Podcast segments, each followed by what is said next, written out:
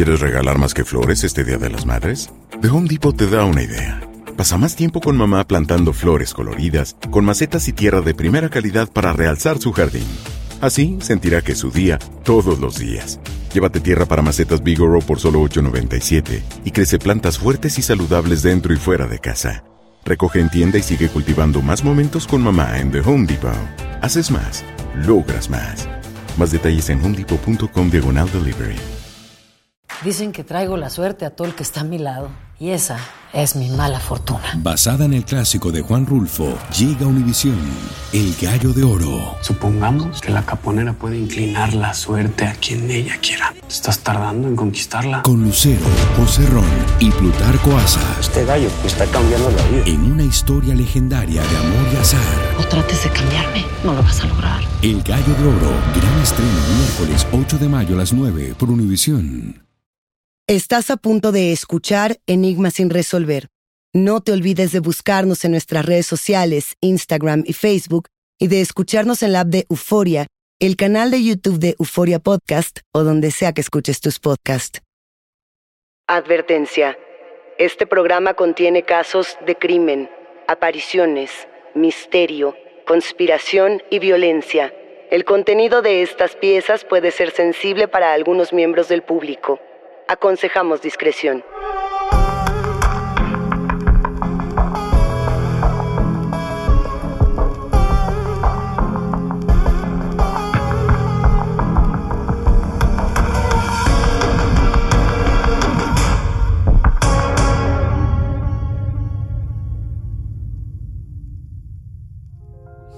Robert y Nancy tuvieron la historia de amor perfecta, la vida perfecta, la familia perfecta. O eso es lo que pensaron quienes llegaron a saludarlos en los barrios más lujosos y exclusivos de Hong Kong. Se dice que en el año 2003, Nancy drogó a su marido, haciendo que su hija de seis años le diera una malteada de fresa mezclada con un cóctel de sedantes. Cuando la malteada hizo efecto, Nancy lo mató a golpes. Luego, envolvió su cuerpo en una alfombra y lo colocó en la bodega de su hogar. El caso se conoció como el asesinato de la malteada o la malteada asesina y hoy lo abordamos en este nuevo episodio de Enigma sin resolver. La malteada asesina, una muerte perfecta. Saludos enigmáticos. El caso de Nancy Kiesel fue uno de los juicios penales más mediatizados en la historia del Tribunal Superior de Hong Kong y además uno de los más escandalosos en todo Estados Unidos. Ahora les explicaré por qué.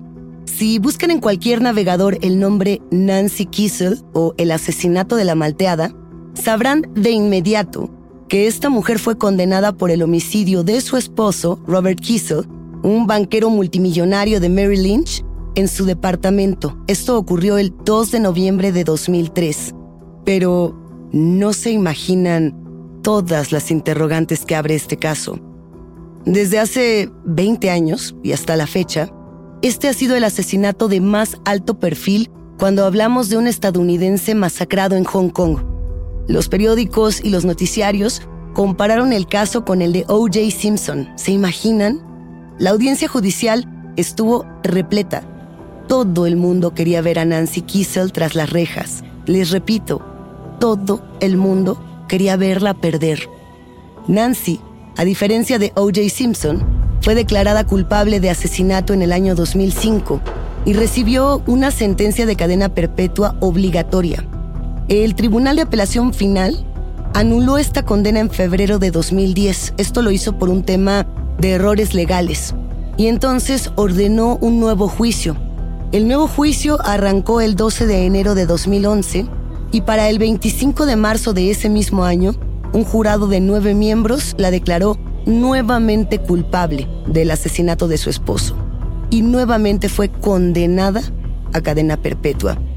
Esto tal cual se los estoy anticipando porque tengo la impresión de que si este caso hubiera ocurrido 20 años después, es decir, en la actualidad, quizá el panorama sería distinto para Nancy Kiesel, a quien ni por error podemos justificar. Lo que quiero decir es que tengo la impresión de que no se ha contado bien su historia y sobre todo de que no se analizó a profundidad su expediente y tal cual el testimonio que ella dio en el juicio del año 2005. Y es precisamente esta la fuente que hoy vamos a revisar juntos en el episodio. ¿A qué me refiero? Siento que nadie ha querido escuchar la versión de Nancy por una especie de quema de brujas, muy de la época que exploraba el estereotipo de estas mujeres adineradas, malas, malísimas, viudas negras, hombres, que ya no coincide con la manera en la que actualmente estudiamos los crímenes. Pienso que el fiscal del caso se encargó de desacreditarla a tal punto que la volvió la villana que el mundo quería linchar en prensa, en radio y en televisión. Dicho esto, hablemos primero de quién era quién en esta mentira perfecta de amor, control y muerte. Nancy y Robert Kiesel comenzaron a salir en 1987 y se casaron en 1989 después de vivir juntos durante dos años. Mientras Robert asistía a la Universidad de Nueva York a tiempo completo para obtener su maestría en finanzas, Nancy, que nació en Michigan y creció en Minnesota, tuvo que dividir su tiempo en tres trabajos como mesera de catering en Manhattan. Esto lo hizo para mantener a la familia, a la pareja. Nancy tenía por su parte una licenciatura en negocios y una maestría en diseño. En su testimonio, ella recuerda cómo desvió sus propias metas profesionales para ayudar a Robert a lograr sus objetivos. Y sí, ambos apostaron por el futuro de Robert. Luego de graduarse de la Universidad de Nueva York en 1991, él aceptó un trabajo con la importante firma financiera Lazard Frère en Nueva York, donde permaneció durante cinco años.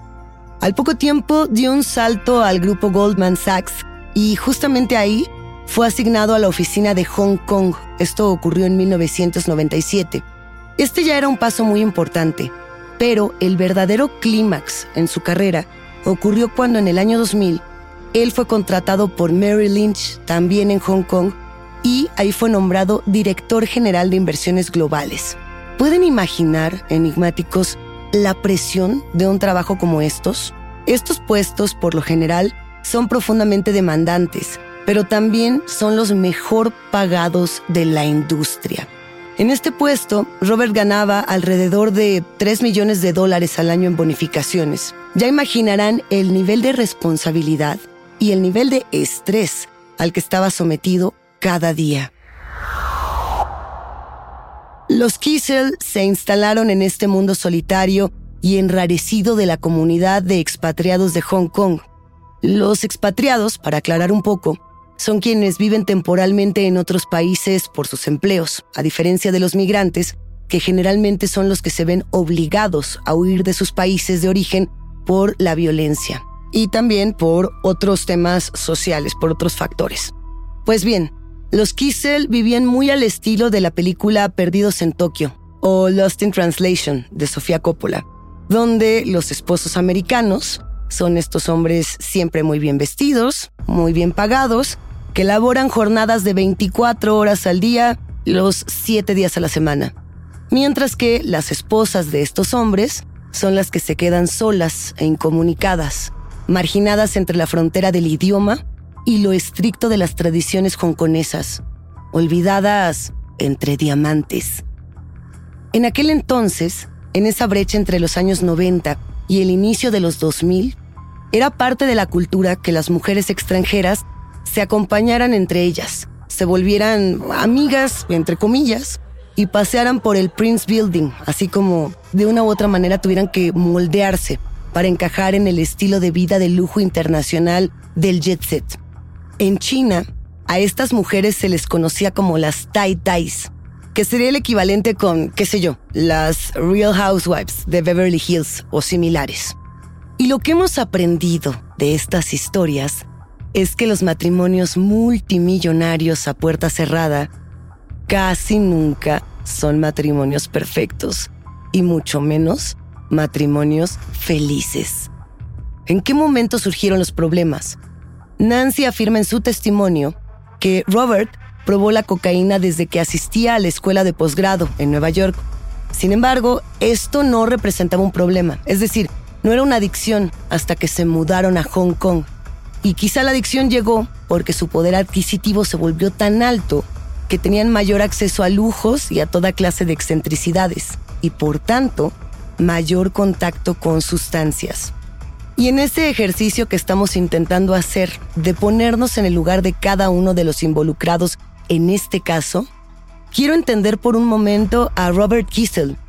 El estrés y las jornadas tan extensas, combinado con las presiones desquiciantes que implican los trabajos en bancos y en firmas de esas dimensiones, llevan a muchísimas personas a consumir drogas. Particularmente, este tipo de perfiles consumen cocaína y alcohol. De hecho, se dice que Robert Kissel recurrió a la cocaína y al whisky para sobrellevar esta situación. Pero ya imaginarán, enigmáticos, que cuando Robert bebía y se drogaba, se volvía abusivo y violento. Y Nancy recuerda haber aguantado todo esto en silencio para mantener la mentira perfecta.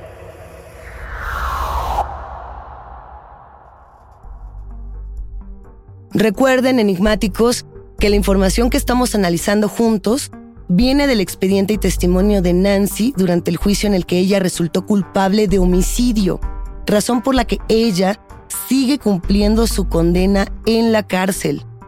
Es decir, nadie está cuestionando la crueldad de sus actos, nadie está poniendo en duda su culpabilidad, su responsabilidad. Lo que estamos intentando es comprender por qué hizo lo que hizo y por qué hasta la fecha ella dice que no está arrepentida de sus acciones, cosa que para mí sigue resultando un enigma.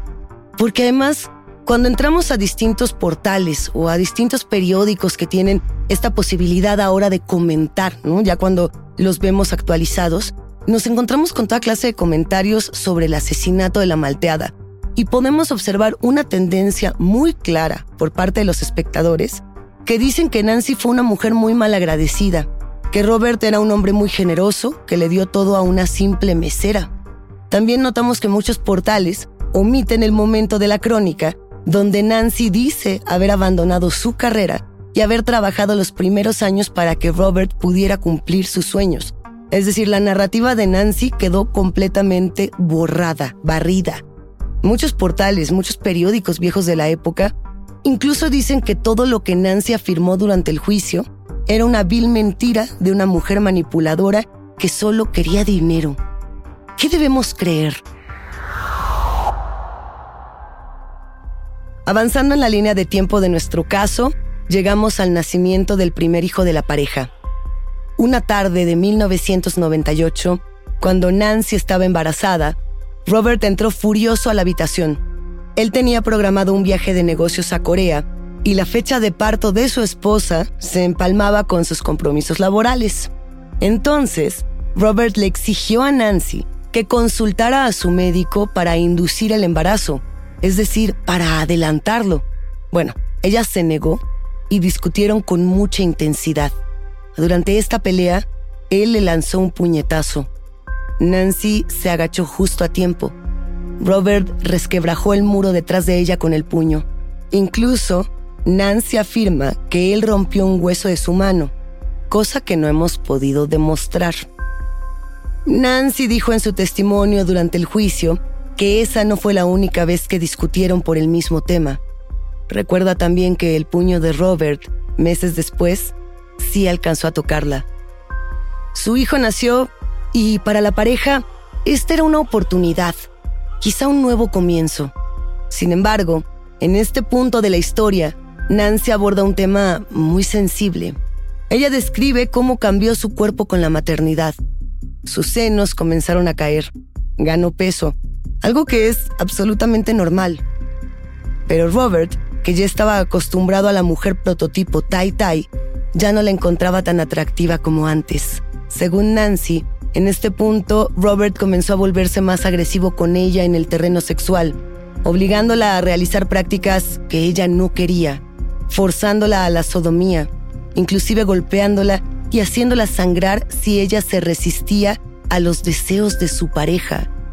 Y ella, con tal de salvar la relación, dice que se acostumbró a que si cooperaba, el acto terminaría antes y ella sentiría menos dolor.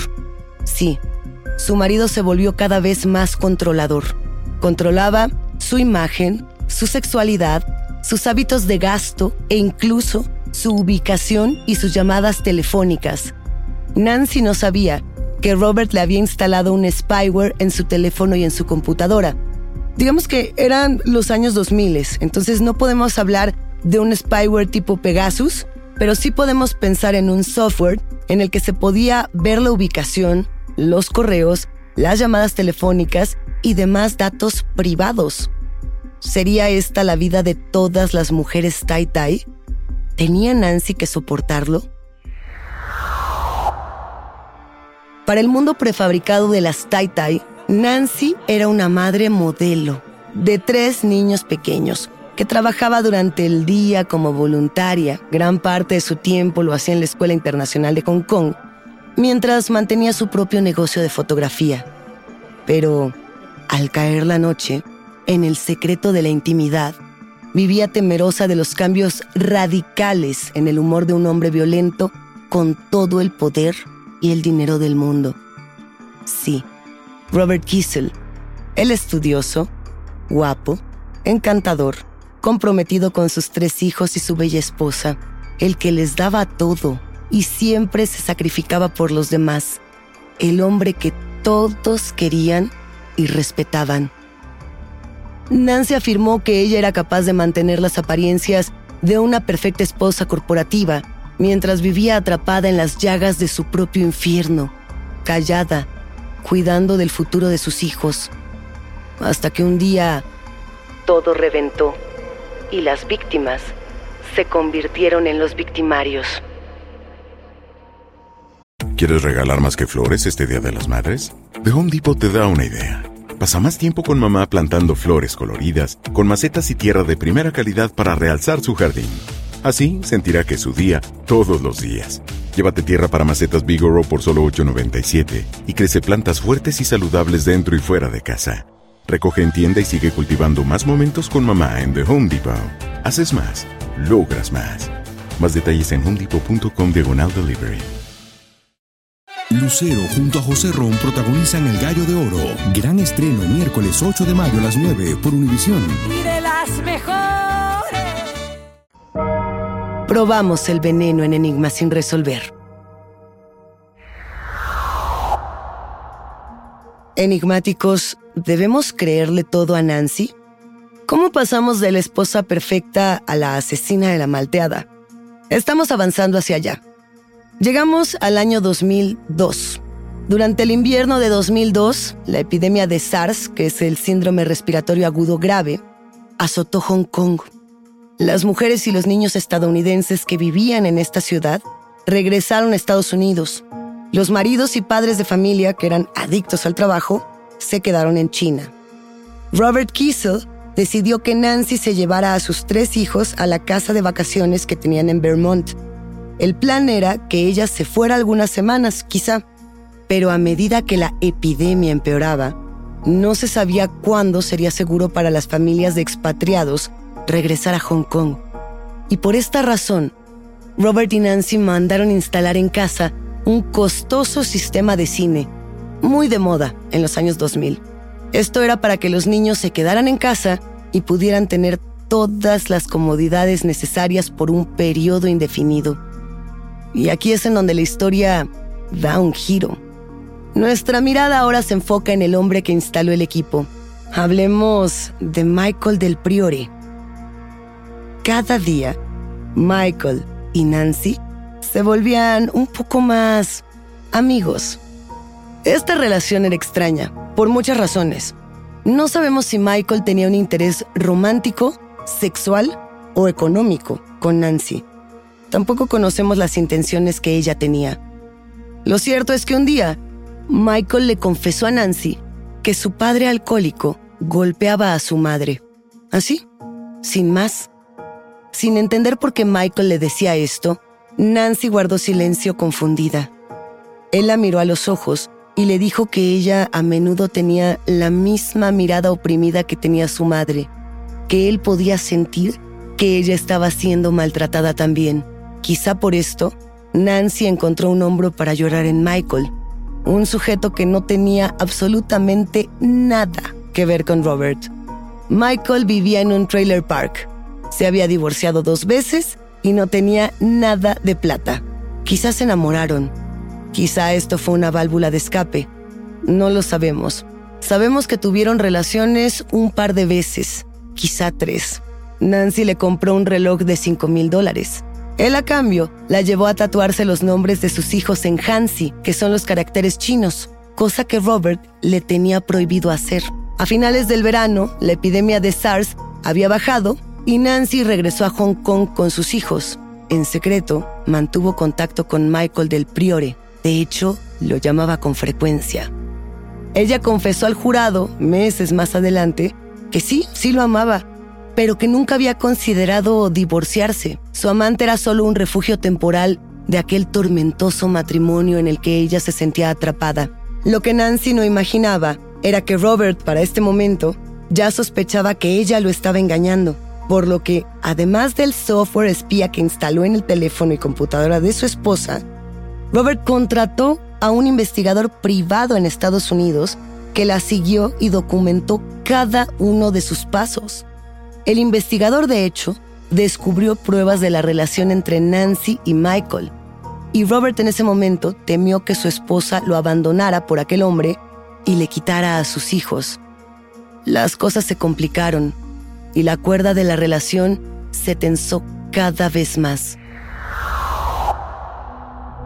Aquí viene lo que para muchos es el verdadero enigma del caso, y quiero que pensemos en distintos escenarios. Nancy dice que estaba tan deprimida que imaginó cómo suicidarse sin dejar una postal funesta para sus hijos, que planeó todo para que sus pequeños no tuvieran por siempre una imagen grotesca e indeleble en su memoria, por lo que buscó en internet qué pastillas se usaban para dormir. Ella estaba decidida a dejar este plano con tal de encontrar paz, pero lo que hizo fue totalmente distinto. No se quitó la vida. En su lugar, tomó una licuadora y mezcló dos tazas de leche, cuatro cucharadas de leche condensada, cuatro bolas de helado de fresa, un poco de hielo, 100 gramos de fresas, flunitrazepam, dextropropoxifeno, lorazepam, amitriptilina, solpidem. Y dos cucharadas de avena hasta obtener una mezcla espesa. Sirvió la malteada somnífera en una copa larga y agregó crema batida por encima. Decoró con fresas en trocitos y unas cuantas chispas de chocolate. Luego llamó a su hija de seis años y le dijo, Ten, llévasela a tu papi. La niña corrió y le dio un vaso a su papi y otro a un vecino llamado Andrew Tanzer, que estaba de visita. Papi cerró los ojos. ¿Quieren saber qué ocurrió después? Era casi medianoche del 6 de noviembre de 2003 David No, vicepresidente de la oficina de Mary Lynch en Hong Kong, quien no había tenido señales de su colega y amigo cercano Robert Kissel en poco más de cuatro días, llamó a la policía. Cuando investigadores de la policía de Hong Kong, con una orden de registro, entraron en el almacén del exclusivo complejo de apartamentos Parkview, donde vivían Nancy y Robert, no tardaron mucho en encontrar lo que buscaban detrás de la puerta una alfombra oriental enrollada, atada con una cuerda y atada con cinta adhesiva transparente. Sobre la alfombra había una almohada y una bolsa llena de sábanas y ropa. La alfombra se notaba sospechosamente voluminosa y cuando los investigadores la desenrollaron, encontraron justo lo que estaban esperando. el cuerpo de Robert Kiesel. El cadáver estaba herméticamente sellado en una envoltura de plástico. La cabeza había sido cubierta con una bolsa de plástico negra. Luego colocaron el cuerpo entero dentro de una enorme bolsa de plástico blanca y lo ataron con cinta adhesiva roja. Y finalmente lo enrollaron en la alfombra. Robert llevaba varios días envuelto en aquel lujoso tapete. El olor a descomposición era demasiado fuerte. Así es. Nancy drogó a su marido. Hizo que su hija de seis años le diera una malteada de fresa mezclada con un cóctel de sedantes y antidepresivos. Y cuando la malteada hizo efecto, y luego los niños se fueron del departamento, ella mató a su esposo a golpes. Luego envolvió su cuerpo en esta alfombra y lo colocó en un almacén de este complejo llamado Parkview. Después de su arresto, Nancy admitió haber matado a su marido dado el abuso que ella había vivido durante más de cinco años. Hizo referencia a todo lo que les narré anteriormente. Pero la comunidad extranjera millonaria no iba a dejar pasar esta ofensa y esta humillación a su gremio. El juicio comenzó en junio de 2005 en el Tribunal Superior de Hong Kong. La fiscalía alegó que Nancy asesinó a su esposo, tal cual, y ella afirmó que lo había hecho en defensa propia, luego de que se hubiera intensificado una discusión sobre el divorcio. Presuntamente en esta discusión, Nancy le había dicho a Robert que iba a pedirle el divorcio, y Robert le habría respondido algo así como, tú no me vas a pedir el divorcio a mí, yo soy el que tiene el dinero, así que yo soy quien te va a pedir el divorcio a ti. Y esta discusión llegó a tal punto en el que Robert presuntamente intentó atacarla sexualmente, y entonces ella, al resistirse, lo golpeó con un bate de béisbol. Nancy afirmó haber perdido la memoria y testificó que no tenía conocimiento de cómo fue que infligió estas cinco heridas en la cabeza con esta pesada estructura de metal porque lo que se afirma en el juicio es que Nancy no golpeó a Robert con un bate, sino con una escultura muy lujosa que tenían en casa. De hecho, Nancy sí reconoció haber utilizado antidepresivos y sedantes, como es el caso del Stilnox, para, pues de una u otra manera, apaciguar a su marido. Ella decía que estos sedantes fueron encontrados en el cuerpo de Robert porque ella los depositaba en su whisky para tratar de calmarlo y que él no le agrediera a ella ni a sus hijos. A mí me llama mucho la atención que una persona reconozca haber intentado sedar en ocasiones anteriores a otra, de entrada. Y esta parte del testimonio fue, yo creo que fundamental para encontrar la culpable, porque al poco tiempo fue llamado a testificar Andrew Tanzer, el vecino de los Kissel. Él testificó que se había sentido somnoliento y que luego quedó inconsciente después de haber probado la malteada de fresa. De hecho, él describía esto como un sueño profundo que le duró toda la tarde. Y fue justo cuando Kiesel, bueno, dijo, yo hice esta malteada para mis hijos y para otro pequeño, el hijo de Andrew Tanzer, que los estaba visitando. Reconozco haber preparado la malteada, pero esta malteada no tenía drogas. Ella negó haberlos drogado y afirmó que nunca dañaría a sus hijos ni a nadie más. Insisto, nunca admitió haber preparado esta malteada letal. ¿A quién le creemos? ¿En qué debemos creer? Hasta el día de hoy, Nancy sigue en la cárcel y efectivamente tiene cadena perpetua por cometer homicidio. Si tiene esta cadena perpetua, es decir, si fue de una u otra manera determinado que es culpable, tiene que estar en la cárcel.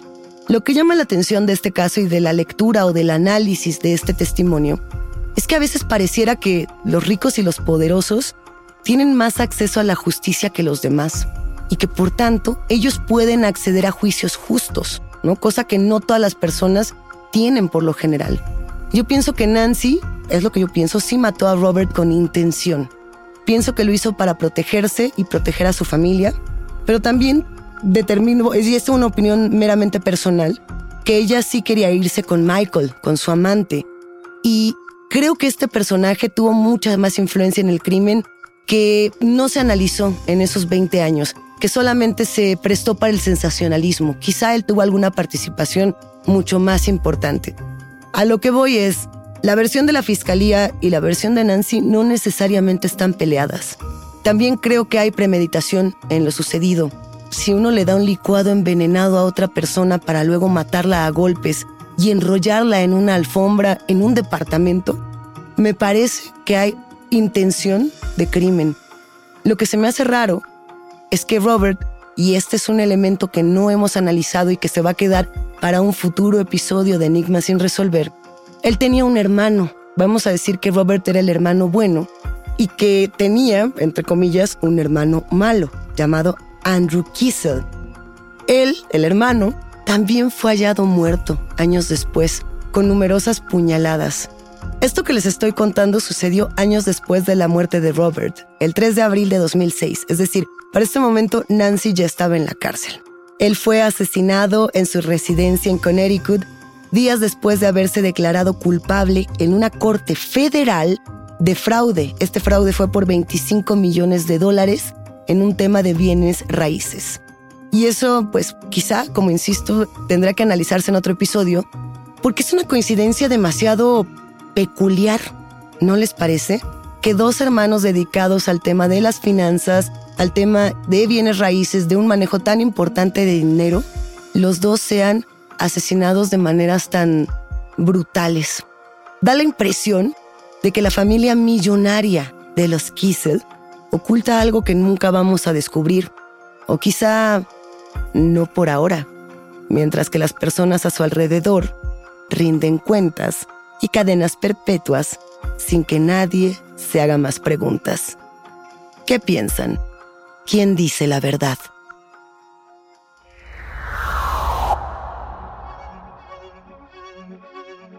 Hasta aquí llegamos con este caso.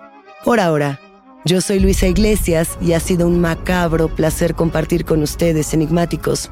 Gracias por escucharnos y no se olviden de suscribirse o de seguir el show para no perderse ningún misterio. Recuerden que pueden escucharnos a través de la app de Euforia, la página de YouTube de Euforia Podcast o donde sea que escuchen sus podcasts. Ya nos encontraremos en el próximo episodio de Enigmas sin resolver.